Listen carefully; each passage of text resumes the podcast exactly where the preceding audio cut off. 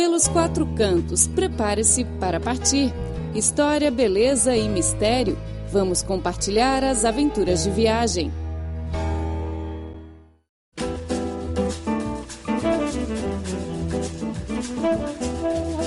Olá, ouvinte! Seja muito bem-vindo a mais uma edição do programa Pelos Quatro Cantos, um programa dedicado a quem gosta de viajar. Quem está ao meu lado no estúdio é Luiz Tasso Neto. Oi, Neto. Olá, Clara. Olá, ouvinte. Tudo bem? Hoje é a nossa última edição sobre a Copa do Mundo. Vamos apresentar as últimas três cidades: Porto Alegre, Recife e Salvador. Clara, você estudou português lá em Porto Alegre, não foi? Ah, sim, sim, na URGS, Universidade Federal do Rio Grande do Sul. Estudei língua portuguesa por um ano lá e gostei muito da cidade, o tempo e a comida, especialmente o churrasco. Ah. Quem não gosta do churrasco, né? Churrasco gaúcho realmente é muito bom. Sim, concordo. Há uma boa churrascaria que ficava bem pertinho do meu apartamento, no bairro Bonfim. Eu ia lá quase todos os fins de semana. 12 reais para um rodízio. Eu engordei muito no Brasil. ah, realmente, é um preço bem barato. Mas uhum. também faz tempo, né? Quando foi que você foi para lá? 2005. Ah, bom, 2005 tava 12 reais, agora já deve estar uns 50, mais ou ah, menos. É? Bom, na verdade, Porto Alegre é uma cidade muito bonita e com muita história.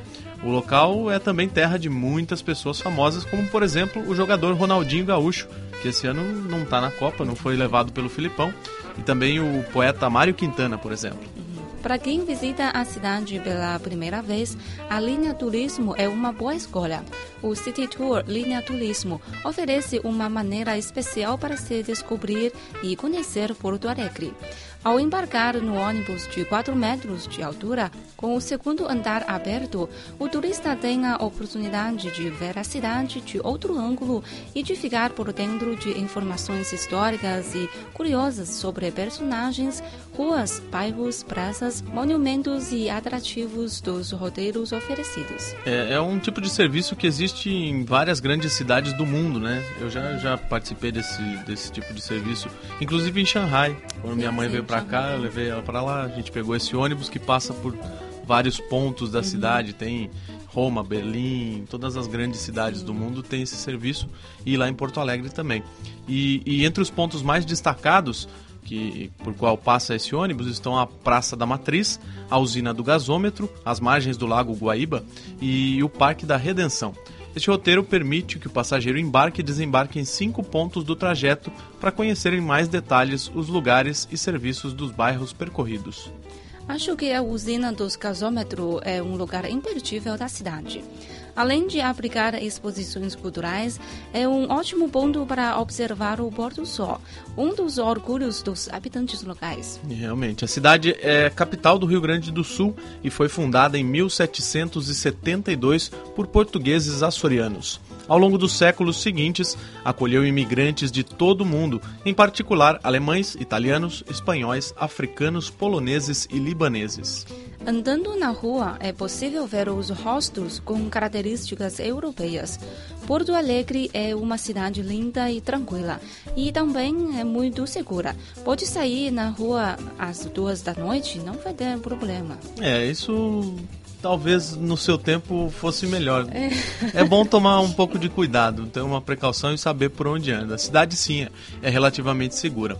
E, e a, vida, a vida noturna também é muito interessante em Poá, como chamam os, os próprios hum. gaúchos, né, os porto-alegrenses. Poá. Clara, você saiu muito à noite quando estava no Brasil? Sim, sim, eu fui a muitos bares e danceterias. Em Poá há muitas casas noturnas bem legais. As mais famosas são o Bar do Beto, o Opinião e o Dado Pub. Eu conheci alguns deles e achei muito bom. De fato, além do churrasco, o futebol é algo essencial na vida dos porto-alegrenses, assim como em outros lugares do Brasil. É verdade. É, não só dos porto-alegrenses, mas como dos gaúchos em geral, né? Uhum. Todo o pessoal do Rio Grande do Sul. E, e, Porto Alegre, especificamente, é conhecida por dois clubes bem grandes e bem famosos, que é o Internacional e o Grêmio. O estádio da Copa, em Poá, chama-se Beira Rio sendo o maior estádio da região sul do país. O Beira-Rio, batizado de estádio José Pinheiro Borda, foi inaugurado em 1969. em um projeto custeado totalmente pelo clube internacional, intitulado Gigante para Sempre. O estádio foi inteiramente modernizado. Agora tem capacidade para 50.287 espectadores e recebe cinco jogos da Copa do Mundo 2014. Bom, o nosso próximo destino de hoje é Recife, capital de Pernambuco. Vamos do sul para o nordeste do país. Uhum. Depois da era colonial, a cidade se tornou centro de plantação de cana-de-açúcar e comércio agropecuário.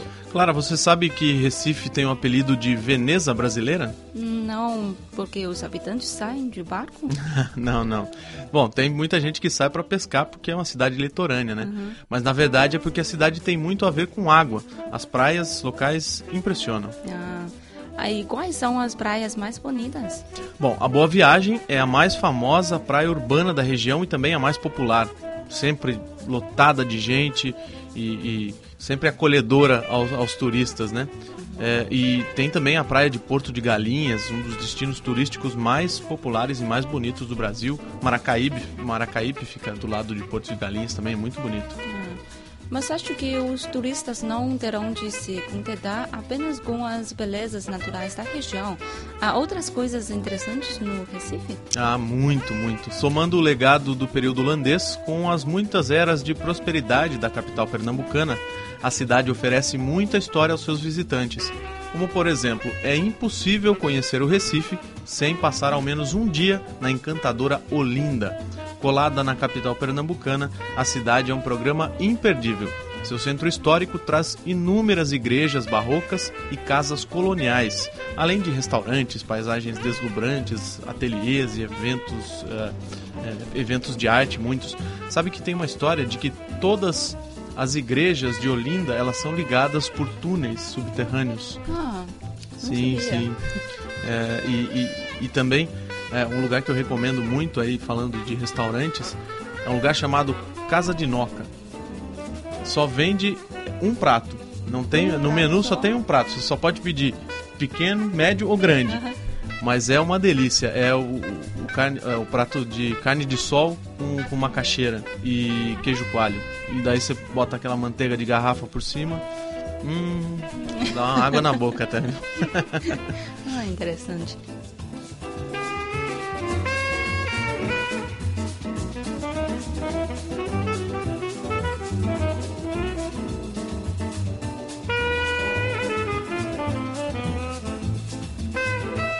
Classificada pela Unesco como Patrimônio Cultural da Humanidade, Olinda possui verdadeiros tesouros portugueses, como a Basílica de São Bento, o Convento de São Francisco, a Igreja de Nossa Senhora da Graça e a Igreja da Sé de onde se tem a clássica panorâmica da cidade, com Recife e o mar como pano de fundo.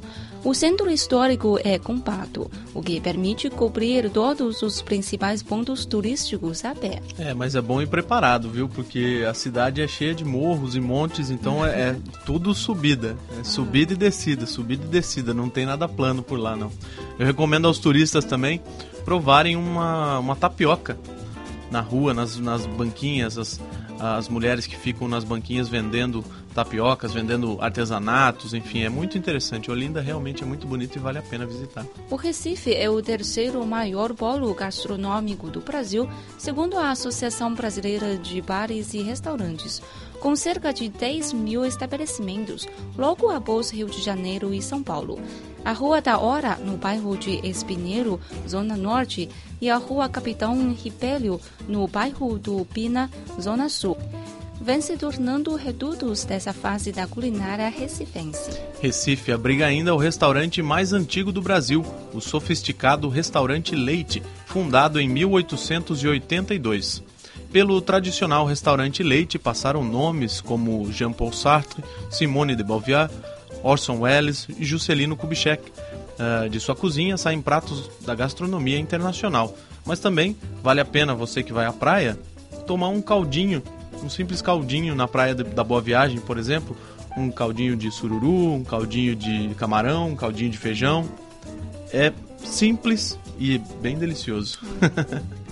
Recife é uma cidade entusiasta do futebol que abriga três clubes tradicionais no cenário nacional: Náutico, Santa Cruz e Sport já sediou uma partida da Copa do Mundo do Brasil 1950.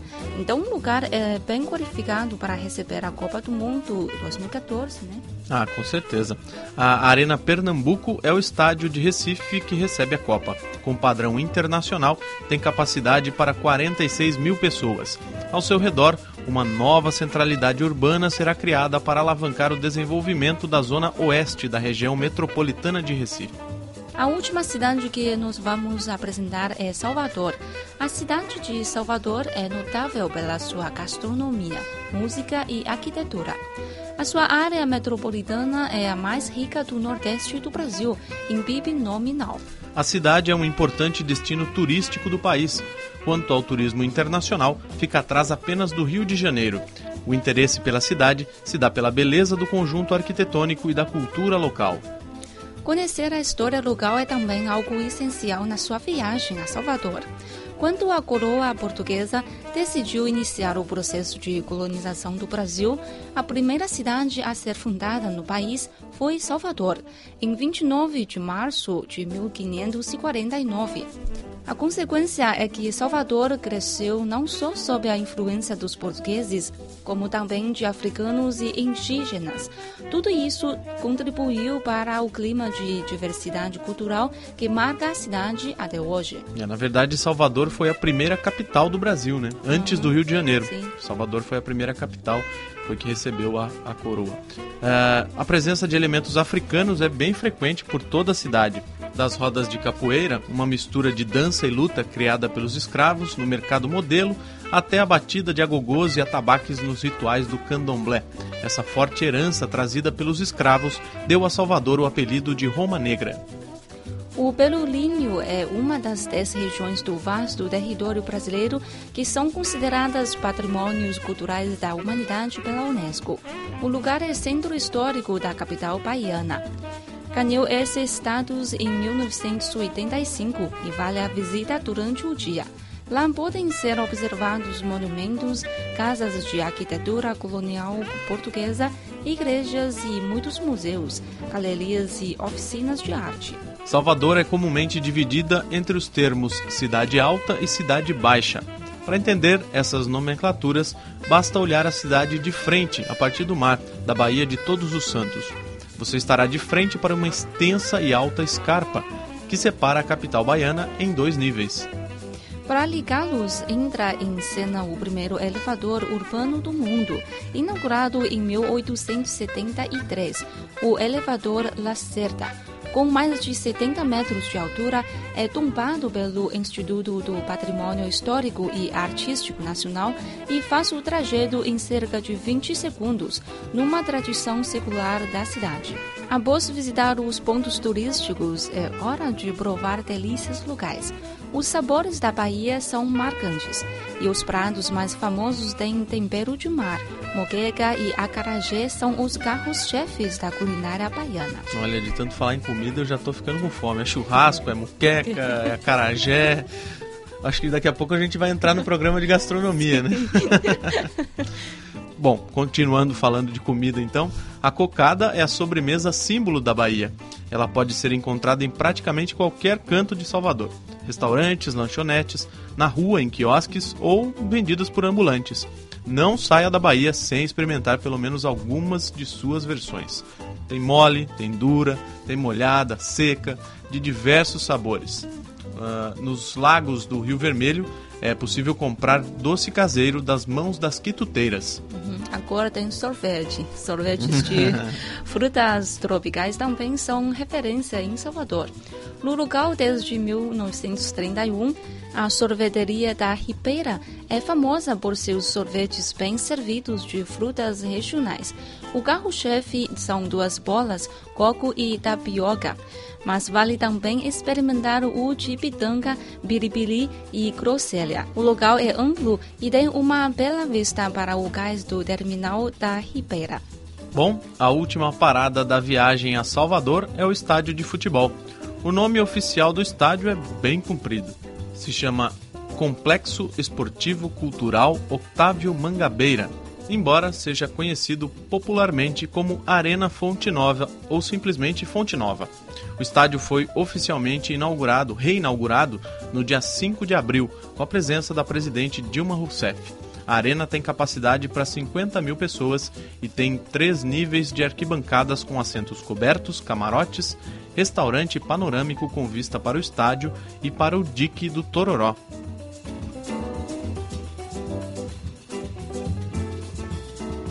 Bom, caro ouvinte, o programa de hoje fica por aqui, assim como a nossa série especial da Copa do Mundo, aqui dos Pelos Quatro Cantos. Esperamos que tenham gostado. Faltam apenas alguns dias para a grande final da Copa. E aí, Clara, quem que você acha que vai ganhar? Ah, não vai ser a China. é, com certeza não, a China não está nem participando. Bom, quem vai ganhar, só os deuses do futebol podem dizer. Mas eu Estou aproveitando muito essa Copa. Eu sou brasileiro e tenho grande orgulho em ver a Copa do Mundo realizada no meu país. Sim, eu também gosto muito desta Copa. E quero agradecer todos os ouvintes que nos acompanham. Obrigada pela sua sintonia e até a próxima semana. Até lá. Tchau, tchau. Tchau, tchau.